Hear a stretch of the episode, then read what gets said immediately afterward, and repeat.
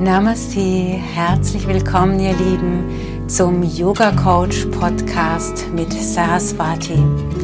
Dein Podcast zum Thema Yoga Philosophie und Persönlichkeitsentfaltung.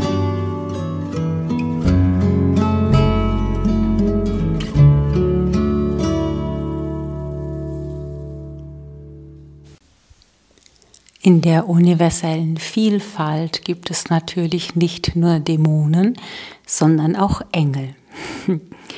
Ich würde denken, dass wenn wir von verschiedenen Astralebenen im Yoga sprechen, gerade auch im Jenseitigen, dass die Engel am höchst schwingendsten sind, auf der obersten ähm, Astralebene anzufinden sind.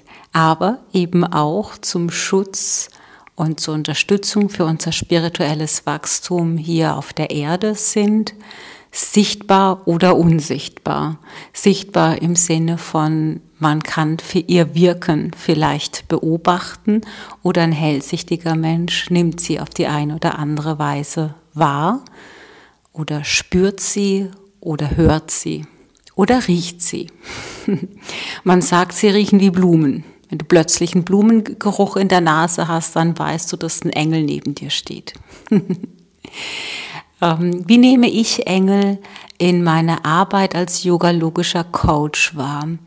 Äh, ich kommuniziere mit dem Schutzengel meines Gegenübers in dem Moment, wo ich das Gefühl habe, hm, ich weiß noch nicht so genau, worauf dieses Gespräch jetzt wirklich hinausläuft. Ich habe so ein Gefühl, das war es jetzt noch nicht, was ich gehört habe.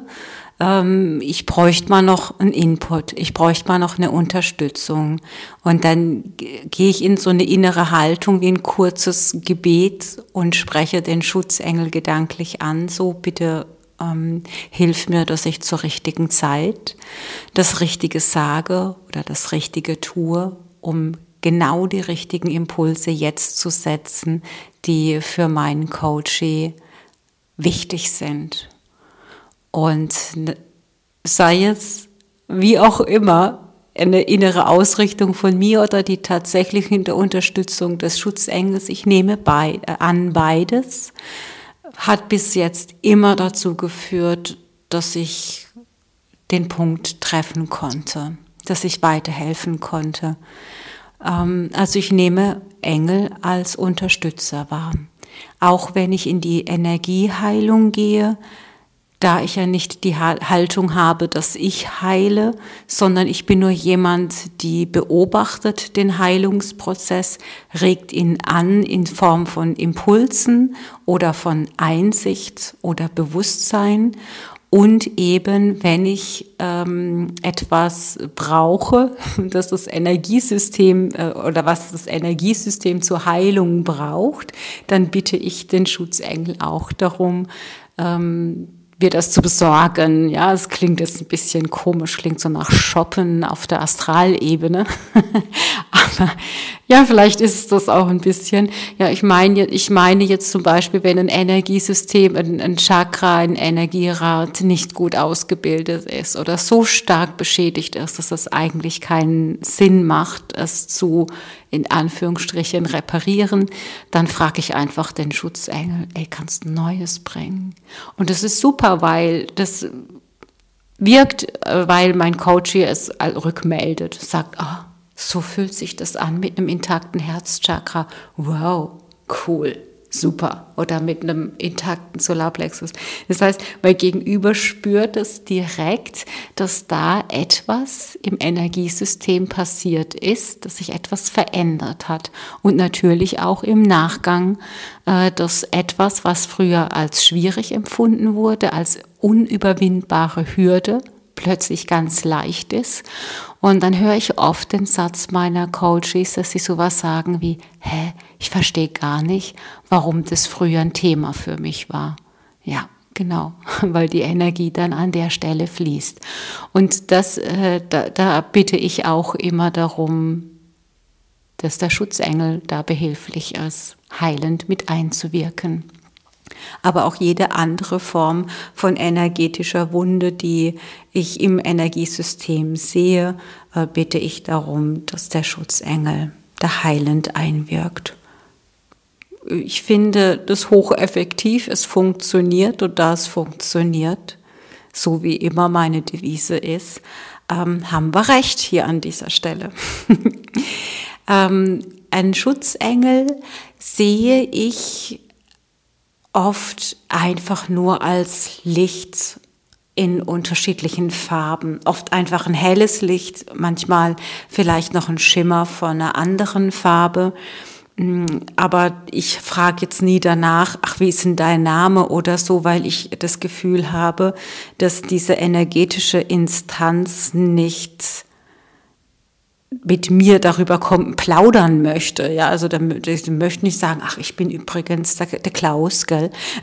Also das ist, äh, das, das ist eine andere Form von Energie. Es ist ja nicht wie ein Mensch, ja, wo ich jetzt äh, so ins Plaudern gehen würde, sondern das ist, ähm, die sind, ich nehme die von der Energie so wahr, wie das gehört einfach zu ihrer Aufgabe zu dienen und zum Wohle aller, zum Wohle des Menschen, zum Wohle der Welt, zum Wohle die, das, das universelle Gefüge in Ordnung gebracht wird, Heilung erfährt. So, und das, da nehme, nehme ich das so wahr, dass sie sich selbst als kleines Puzzleteil wahrnehmen, die jeweils ihren Teil dazu beitragen, dass das Große und Ganze heil ist. Dass es dass das Gefüge funktioniert. Also so eine ganz große Einfachheit. Ich würde nicht mal sagen Demut, weil das wäre so was Erarbeitetes vielleicht oder so was Hingebungsvolles, sondern es ist eher so ein stilles, ja, ich mache das. Und deswegen machen sie es auch. Ähm, Im Gegensatz zu Dämonen oder im Gegensatz zu niederschwingenden Energien halten Engel immer Abstand und wirken niemals ein, wenn sie nicht explizit darum gebeten werden. Also ist immer so eine höfliche Zurückhaltung zu spüren erst, wenn ich das mit dem Klient abspreche oder wenn ich das reingebe, weil ich weiß, okay, der Klient möchte ja diese Heilung an der Stelle. Mm, erst wenn dann dieser Impuls kommt, bitte können wir Unterstützung haben, dann dann wird es auch gemacht. Das heißt auch für dich persönlich zu Hause, wenn du Unterstützung von deinem Schutzengel oder deinen Schutzengel haben möchtest, dann musst du danach fragen. Also von allein machen die das nicht, weil der höchste Wille des Menschen ist oberstes Gebot. Dämonische Kräfte halten sich auch dran, aber sie würden immer wieder versuchen zu gucken, ob sie nicht doch noch Einfluss nehmen können. Das macht, das macht diese Form von Energie überhaupt gar nicht. Ähm, dann habe ich einen Engel, auch mal in einer ganz anderen Gestalt gesehen. Also nicht so, wie ich es eben beschrieben habe. Und zwar war das bei der Geburt von meinem Sohn. Da bin ich mal energetisch gesehen mal kurz ein bisschen entwichen. Also nicht so stark, dass es jetzt jemand, äh, der mich beim äh, Geburtsprozess äh, begleitet hat, bemerkt hätte. Aber doch so ein kurzer Moment, wo ich dachte, ah ja gut, dass man heute nicht mehr sterben kann, wenn man ein Kind gebärt. Und dachte ich so, ah nee, kann man ja doch. Und da ist so, irgendwie war ich dann so in so einer, so ein Zwischenraum. Und da stand neben meinem Mann ein Engel, ich schätze mal so 2,40 Meter groß, riesig, in so einer, in so, in so einem Gewand und tatsächlich mit Flügel.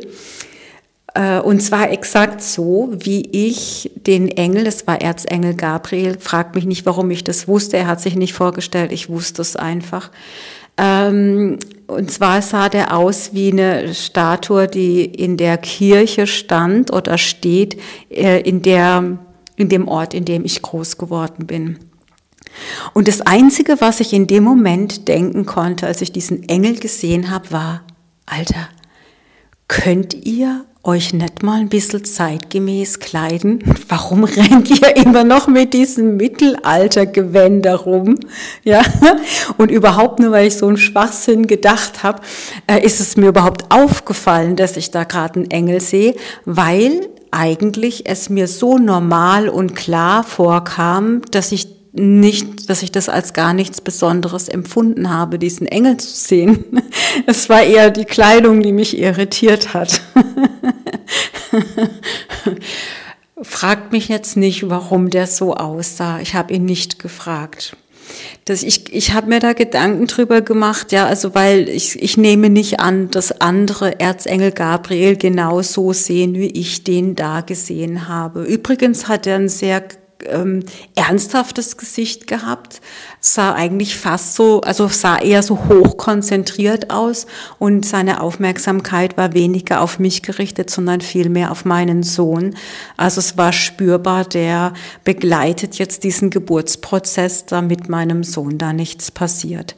Ähm, er hatte da die Nabelschnur um den Hals. Ich hatte das Gefühl, das wusste ich da noch nicht, aber ich hatte das Gefühl, es ist gerade irgendwie so ein kritischer Moment und er ist hochkonzentriert bei der Arbeit einfach. Ja, so. Und ihm war irgendwie nicht klar oder wichtig, dass ich ihn gerade so sehe und dabei beobachte, sondern naja, er stand da halt einfach. Und es wird auch gesagt, dass Erzengel Gabriel tatsächlich bei jeder Geburt anwesend ist. Das weiß ich jetzt wieder nicht, aber eben bei meinem Sohn habe ich ihn definitiv gesehen. War eben so ein Zwischenraum, den ich da kurz mal besucht habe. So, warum sah der so aus? Meine Idee dazu ist, ähm, wir formen ja die Welt permanent so, wie wir glauben, dass sie ist. Und in dem Moment, wo ich in ein Bewusstsein eintrete, es gibt noch mehr als einfach nur Menschen, Tiere und Pflanzen auf dieser Erde. Es gibt auch Energien, die ich nicht sehen kann. Dann gebe ich diesen Energien eine bestimmte Form. Und je nachdem, wie ich geprägt bin, aus welcher Kultur ich komme, gebe ich aufgrund meines Bewusstseins, aufgrund meiner Schöpferkraft diesem Energiewesen eine Form, so wie ich das beim letzten Podcast über die Dämonen gesagt habe, habe, dass die Coaches ihre Dämonen in eine Form gepresst oder kreiert haben, die halt sie mit dämonischen Kräften assoziieren. Äh, so wird es bei Engel, denke ich mal, ganz ähnlich sein. Also ich, weil das ich mir nicht anders sonst erklären kann weil für die, diese Energiewesen spielt ja diese äußere Form weniger eine Rolle, sondern sie schwingen ja nur in der Energie und wirken über diese Energie so oder so, destruktiv oder hilfreich äh, oder ähm, hilfreich ist es vielleicht hinterher immer, egal von wem die Energie kommt, weil man so oder so dran wachsen kann. Aber ich will mal sagen, äh, entspannend und anspannend. Ja, das ist vielleicht dann der Unterschied zwischen dem einen und dem anderen. Ähm, oder heilend und eher herausfordernd. Ja, vielleicht sprechen wir so in diesen ähm, Gegensätzen. Ähm, Engel sind für mich etwas wie ähm, also ein Schutz, den wir hier in dieser Kultur gut kennen und deswegen sehr leicht aktivieren können, sowohl für uns selbst als auch für andere. In anderen Kulturen gibt es vielleicht eher so ähm, Schutzgeister oder eher das Thema von Krafttieren. Äh, das ist ja bei uns nicht so verankert, aber es kommt mehr und mehr auch hier an. Und äh, das sagte ich ja schon, in der Psychologie wird zunehmend oder äh, ja, zunehmend damit gearbeitet, diese ähm, Kraftelemente in uns zu aktivieren. Und umso aktiver ich da in Beziehung gehe, umso öfter ich in der Kommunikation eben zum Beispiel mit Engel bin, umso mehr ähm, manifestiere ich diese Art von Schwingung um mich herum und arbeite mehr und mehr mit dieser Art von Schwingung, die wir gemeinhin als engelhaft bezeichnen würden. Also es ist eine Entscheidung, in welcher Wellenlänge ich vielleicht unterwegs sein möchte. Und es ist ähm, eine leichte Form von, ich hole mir Unterstützung in meinem Heilungsprozess. Wenn Jesus gesagt hat, dein Glaube hat dir geholfen, dann glaube ich, passt das jetzt ganz gut dazu, wenn wir das Wesen von Engel verstehen wollen. Wenn du daran glaubst, wenn das für dich eine Energieschwingung ist, mit der du in Kontakt treten kannst, in Beziehung treten kannst, und wo du so einen tiefen Glauben und so ein tiefes Vertrauen entwickeln kannst, da darf ich Heilung erfahren, dann wirst du das auch tun, weil es ist ja gekoppelt dann mit deinen Selbstheilungskräften und über diesen Weg kannst du die Selbstheilungskräfte hocheffizient anzapfen, aktivieren. Ähm, ich würde wetten, wenn es da eine Studie zu gäbe, dass, es, dass diese Menschen, die an Schutzengel glauben, die an Gott glauben, eine andere Heilungschance haben als Menschen, die das nicht tun. Das wäre jetzt nur meine energetische Wahrnehmung, ohne zu wissen, ob es so eine Studie gibt. Aber wenn es interessiert, ja, könnt ihr mir ja gerne das als Kommentar mal drunter setzen, wenn ihr was dazu wisst.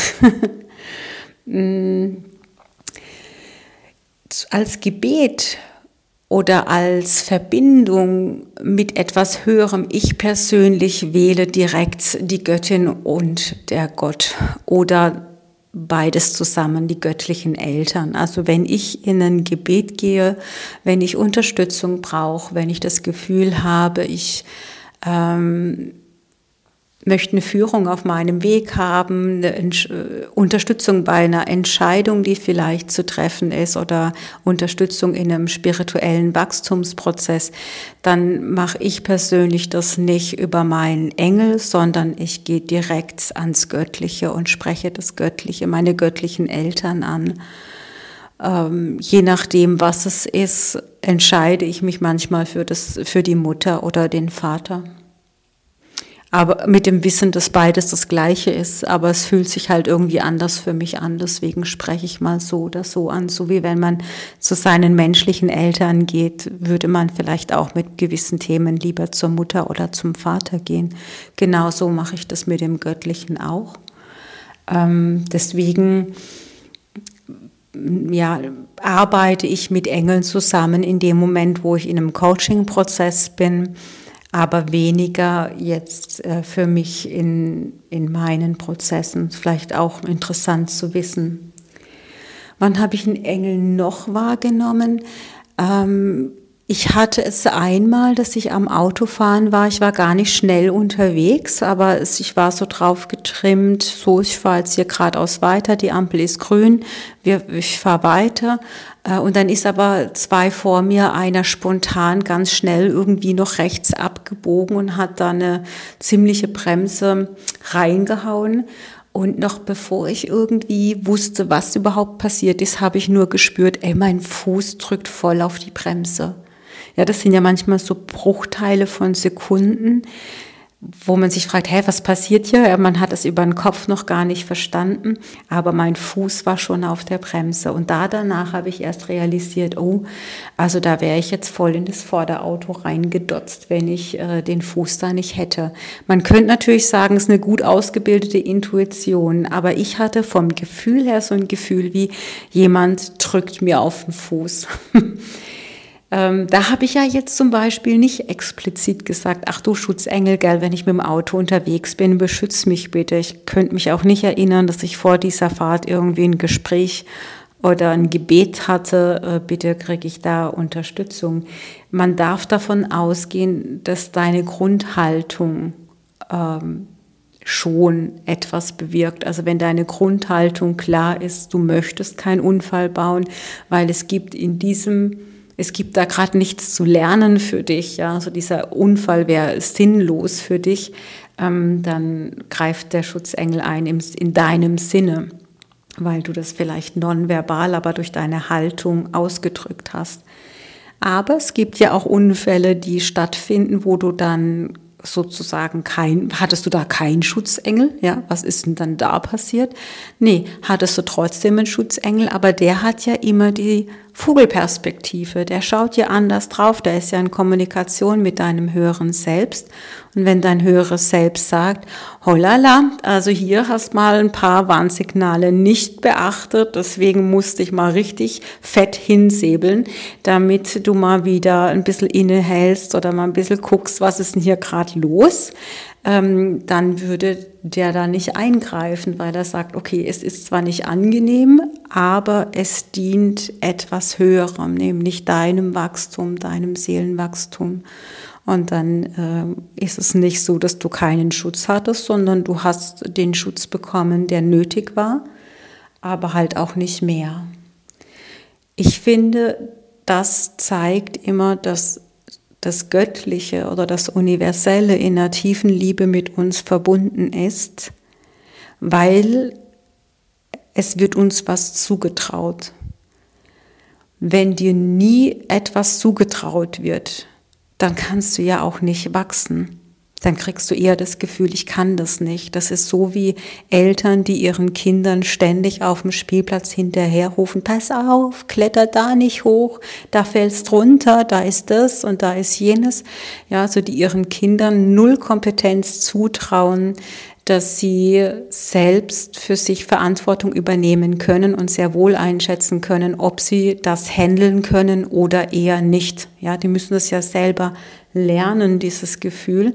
Und genauso agieren Schutzengel auch im Dienste des Höheren, dass sie eine gute Einschätzung haben oder ein gutes Hellwissen darüber haben, was ist für dich gerade sinnvoll, welche Erfahrungen musst du machen, um wachsen zu können. Und dann kann es halt auch mal wehtun, dann kann es halt auch mal scheppern. Dafür ist Leben da. Ja. Ähm, also tiefster Ausdruck von Liebe, dass etwas zugetraut wird und dass dir etwas beigebracht wird. Ich vergleiche das immer mit den Schwimmflügeln. Was würde dir das bringen, wenn du ein Leben lang mit Schwimmflügel im Wasser wärst? Ja, irgendwann müssen dir die Dinger mal abgenommen werden, weil es ist so viel schöner zu wissen, du kannst alleine schwimmen. Wenn es dir aber nicht zugetraut wird, ist das keine Liebe, sondern da wird eine Abhängigkeit äh, geschaffen und da wird Kontrolle ausgeübt und das hat sehr, sehr wenig mit Liebe zu tun. Ähm, von äh, daher mm, ist es so zu verstehen. Also der Schutzengel ist immer da und der wirkt auch immer in deinem Sinne.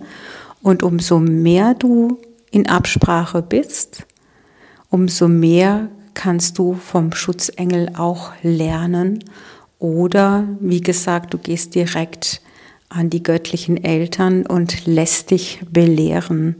Das heißt, es braucht einen Raum von, manche sagen Gebet, wir sagen vielleicht eher Meditation, um so diese innere Stimme, diese väterliche oder mütterliche Stimme oder auch diese Stimme des Schutzengels wahrnehmen zu lernen, damit du ähm, eine Einsicht gewinnen kannst, die dir von außen nicht oder sehr schwer ähm, beigebracht werden kann. Also um eine Einsicht für deine Hänger zu bekommen, brauchst du entweder einen guten Coach, ihr könnt gerne zu mir kommen, oder du brauchst diese Momente der Stille, um danach zu fragen, okay, ich habe hier und da immer und immer wieder einen Konflikt oder da und da komme ich nicht weiter. Immer ist mein Geldbeutel leer, immer, ja, habe ich habe ich Geldprobleme oder sowas, ja. Wenn du sowas hast, dann läuft dir anscheinend irgendwas vielleicht nicht ganz rund. Gut, mal abgesehen von den äußeren Faktoren, die da ja auch eine Rolle spielen, aber in dir, was läuft denn da dann vielleicht schief? Da kannst du einen Schutzengel fragen.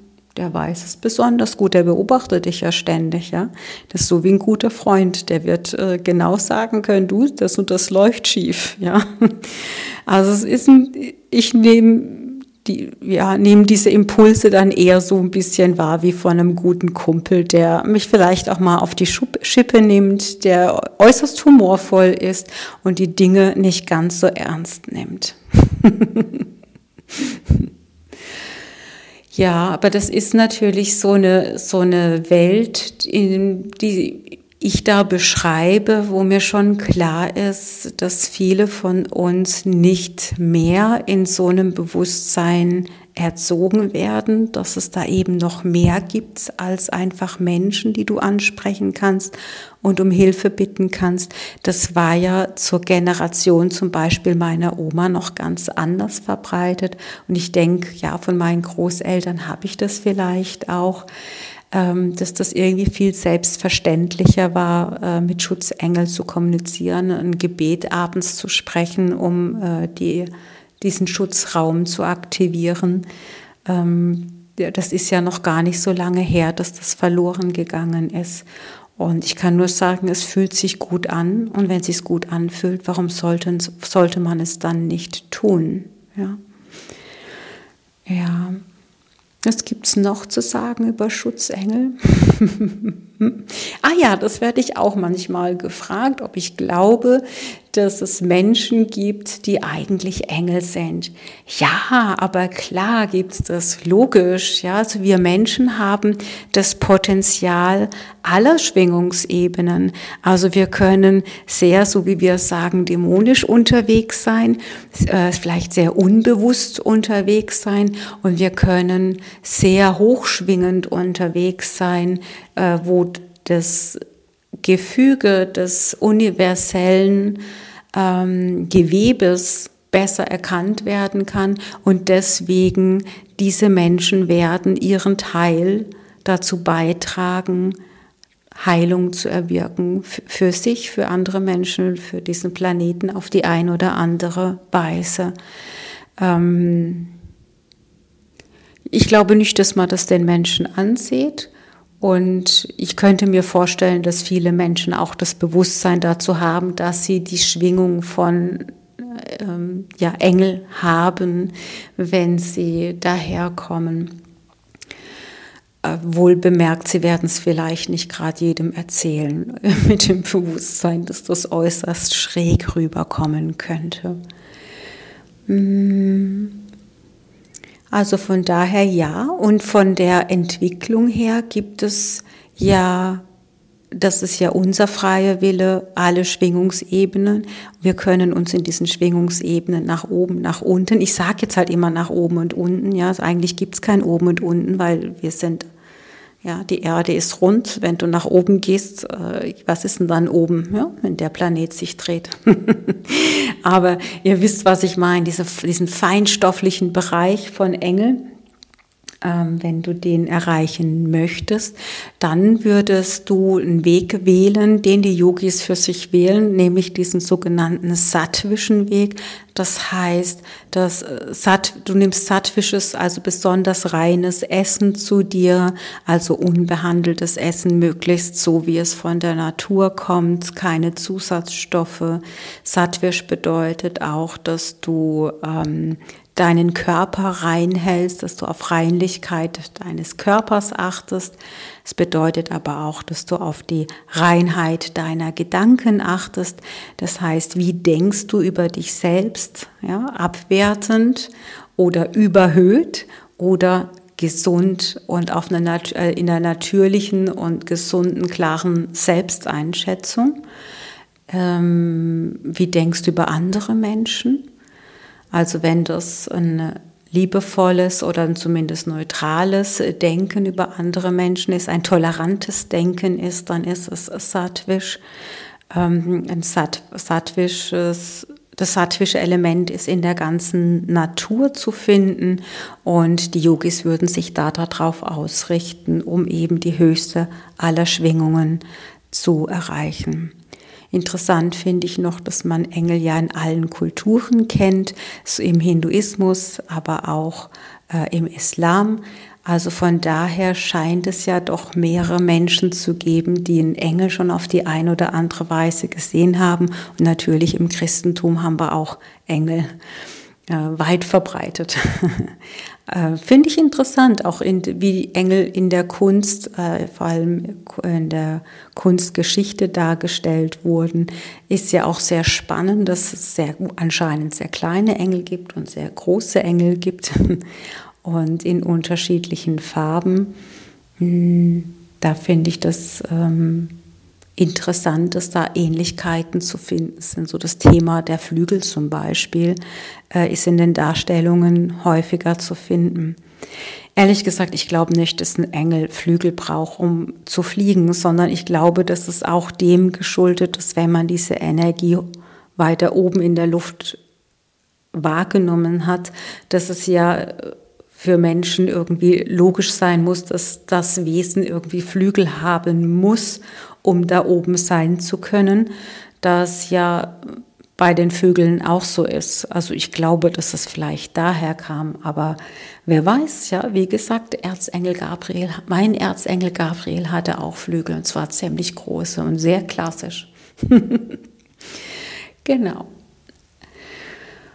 Gut, das wäre das, was, ich, was mir so zu dem, zum Thema Engel einfällt. Wenn ihr noch Fragen dazu habt, äh, dann könnt ihr mir das auch gerne in die Kommentare schreiben. Und dann danke ich euch fürs Zuhören. Bis zum nächsten Mal.